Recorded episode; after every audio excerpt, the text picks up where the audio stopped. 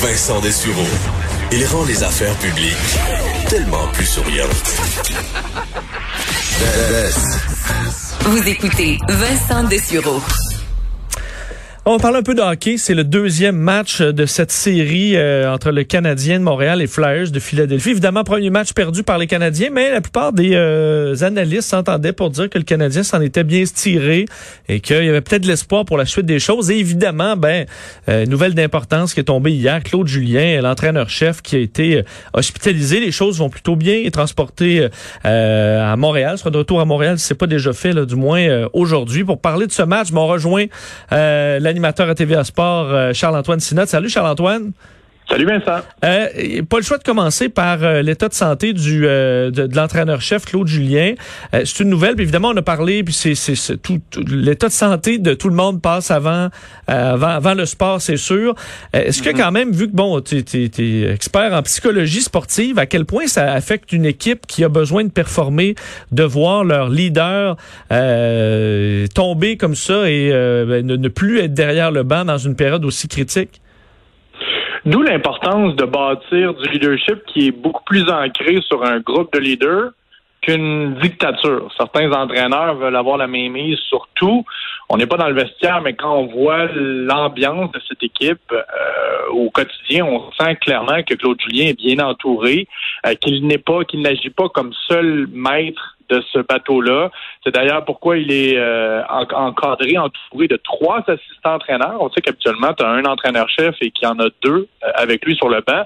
Le Canadien ont quatre entraîneurs habituellement derrière le banc. Donc, c'est quand même une bonne nouvelle de savoir que, bon, puisque Kirk Muller va prendre le poste intérimaire, ben, il sera quand même assisté de deux entraîneurs qui sont déjà derrière le banc habituellement, les Québécois Dominique Ducharme et Luke Richardson. Tout ça pour dire que lorsque une équipe est construite, on veut justement s'asseoir sur plusieurs piliers de sorte que si un pilier tombe, si par exemple un leader, un joueur est blessé ou quoi que ce soit, ben, il y a, y a d'autres euh, membres en position d'autorité. C'est triste pour le Canadien, c'est très euh, particulier pour la famille de Claude Julien. On lui souhaite la meilleure, le meilleur rétablissement. Mais en même temps, j'ai confiance que cette équipe-là a d'autres piliers, oui, derrière le banc, mais également un chez Weber qui en a vu d'autres. Et dès qu'on a annoncé cette nouvelle, Marc Bergevin était flanqué de qui lors du point de presse? de chez Weber. J'aurais tendance à dire que cette équipe-là va se rabattre autour de ses nombreux leaders et qu'on va jouer pour Claude Julien ce soir et d'ici la fin de la série. C'est ça. Est-ce que c'est juste dans nos têtes que ça peut quand même donner euh, euh, un désir là, encore plus grand de gagner euh, lorsque comme ça on a un de nos, nos proches du cœur de l'équipe qui qui est affecté par un problème de santé? Non, non, c'est pas juste dans nos têtes. il, y a, souvent deux manières de faire avec les entraîneurs. Il y a des entraîneurs qui sont adorés de leurs euh, athlètes et il y en a d'autres qui sont détestés. Jean Tortorella versus Claude Julien, c'est pas pareil. C'est un bon exemple. On sait qu'à un, certain moment, euh, par exemple, avec les euh, plus il y a une vingtaine d'années, Scotty Bowman, en fin de carrière, euh, faisait pas l'unanimité dans le vestiaire. et, mais à un moment donné, lorsque c'est orchestré, ben si, en autant que les joueurs se rallient autour d'une cause, c'est-à-dire adorer l'entraîneur ou le détester, ben, le groupe est tissé serré puis tire dans, la même direction. Fait que c'est clair qu'il y a, un impact, que c'est clair que pour moi, je vais voir cette équipe-là encore plus unie. Déjà que c'est une équipe qui est très, très unie parce que tu as parlé de leur bonne prestation dans le premier match. Euh, on voit que le Canadien est fort mentalement. Les Flyers ont plus de talent qu'eux. Les Pingouins avaient plus de talent qu'eux. Mais l'équipe, clairement, a une grosse résilience, une bonne force de caractère. Puis c'est ce qui me laisse croire que ça risque d'être assez intéressant quand même ce soir. Bon, parlons justement de la partie euh, vraiment hockey. Euh, qu'est-ce que doit faire le Canadien pour... Euh, ben, parce qu'ils ont bien performé au premier match, mais ils ont quand même perdu. Qu'est-ce qu'ils doivent changer pour gagner cette fois? Ben, honnêtement, collectivement, là, sans dire que c'est parfait, c'est excellent. Cette équipe-là en donne... La somme de l'équipe en donne beaucoup plus que les parties individuelles. Justement, maintenant, les joueurs, individuellement, doivent un peu plus contribuer. Je regarde rapidement un gars comme Thomas Tatar, qui a été excellent toute la saison, qui a été très bon depuis qu'il est avec le Canadien, qui est un des joueurs avec le plus de talent brut offensivement, parce qu'à un moment donné en série, là, ton talent brut compte. Pour compter, justement, le Canadien ne marque pas beaucoup de buts. Thomas Tatar n'a pas de points encore depuis le début des séries éliminatoires. Joel Armia, qui est aussi très, très talentueux avec la rondelle, ne fait à peu près rien. Jonathan Drouin doit en faire plus, même s'il a marqué un gros but contre les Pingouins, c'est une déviation. Donc, individuellement, on doit voir des prouesses plus impressionnante. Le Canadien a eu un paquet de chances de marquer euh, contre les Flyers. Il y a eu un seul but. Donc, clairement, là, individuellement, on doit voir des gars qui sont, permets-moi l'anglicisme, un peu plus clutch dans les grandes situations. Est-ce que quand même rapidement, si ça se passe pas bien, on peut paniquer un peu? On dit qu'on a 1-0, là, par exemple, on est 1-0 dans le pointage en plus, puis là, tu fais, OK, là, ça regarde vraiment mal et euh, il faut, faut rester focus malgré tout jusqu'à la fin de la partie, même si on tire de l'arrière? Ben, c'est une chose qu'on a appris de ces éliminatoires, de cette courte période éliminatoire, c'est que tout peut arriver, qu'il y a eu, énormément de retours dans le match. Écoute, c'est un environnement unique, donc plein, plein de trucs peuvent se passer. Oh, voilà. Oui. c'est le genre de bruit qu'on va entendre ce soir. Et là, euh, euh, vas-y. Non, faudrait pas paniquer. J'ai juste hâte de voir s'il va y avoir des changements à la formation. Par exemple, est-ce qu'on va donner On l'entend pas, nous, qu'est-ce qui se passe autour de toi? C'est des c'est euh, des euh, d'autres matchs? il semble y avoir un petit pépin technique. J'entendais des bruits de, de but au hockey, donc c'est peut-être mon application, justement, de saillant au hockey. Ouais, nous, on n'entend rien. On n'entend rien de ça. Ben, je vous promets, c'est pas dans ma tête. Au OK. Parfait. Oui, merci de me rassurer. Non, faut pas paniquer. C'est pour toutes les raisons mentionnées. L'équipe est résiliente. Euh, on, a vu des, des, des, miracles de certaines équipes depuis le début des éliminatoires. Et le Canadien, c'est un match pivot.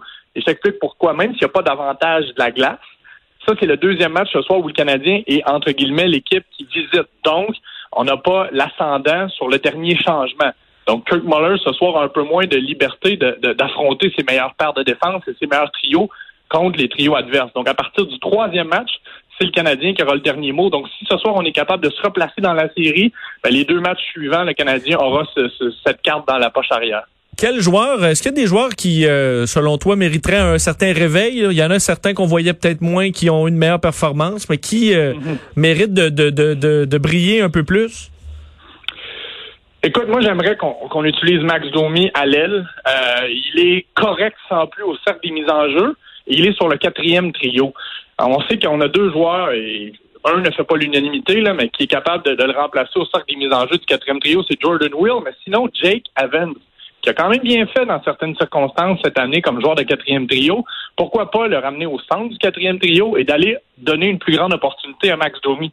C'est peut-être les derniers matchs de Max Domi dans l'uniforme du Canadien. On sait qu'il devient agent libre euh, après cette euh, saison. Donc pourquoi pas voir qu'est-ce qu'il a dans le réservoir? On a besoin d'un peu plus d'attaque, on a besoin de concrétiser. Moi, je le mettrais dans des situations un peu plus avantageuses. On sait que ça fonctionne habituellement avec euh, Jonathan Drouin mais on n'a jamais l'intention de les, remettre ensemble. Est-ce que c'est ce que Kirk Muller pourrait faire ce soir? Il a mentionné qu'il n'aurait pas peur de faire des changements à l'alignement, même si Claude Julien n'est pas là. Il faut trouver une façon de marquer des buts. C'est simpliste, mais le Canadien passe très souvent parce qu'on travaille fort. Maintenant, il faut concrétiser. Et c'est avec des joueurs comme ça, comme Max Domi, que ça peut, euh, ça peut mieux euh, circuler. Je comprends que d'habitude, on varie de ville en ville, c'est quand même un chambardement, mais on va jouer en général euh, le, le, soir. Là, ben, on joue en après-midi, des fois on joue plus tôt, plus tard. Est-ce que ça, euh, au niveau de, de, ton rythme de la journée pour un athlète, ça, ça, ça change quelque chose ou ils sont habitués puis ça change rien? Ah non, non, moi, moi je suis vraiment euh, de ceux qui croient qu'en ce moment, c'est un test mental euh, assez lourd. C'est des, créatures d'habitude qui ont la même routine, qui mangent au même moment, qui font une sieste. Habituellement, c'est quand même important. Ça peut paraître banal, mais souvent, il y a un entraînement le matin pour se délier les jambes, quelque chose de léger. Ensuite, les joueurs reviennent à l'hôtel, mangent, font une sieste et retournent et là se mettent dans leur zone de performance pendant trois, quatre, cinq heures. Et chaque étape est importante. Chaque petite routine. À quel moment tu tu t'habilles, à quel moment tu mets ton ruban sur ta palette? Des, des petits détails, mais qui font que l'athlète se sent euh, confortable dans cette zone-là. Là, tout est chamboulé. Et c'est à ce moment-là qu'un entraîneur d'expérience peut devenir utile. Là, je ramène ça à Claude Julien. A su bien contrôler une situation assez particulière parce qu'il a de l'expérience.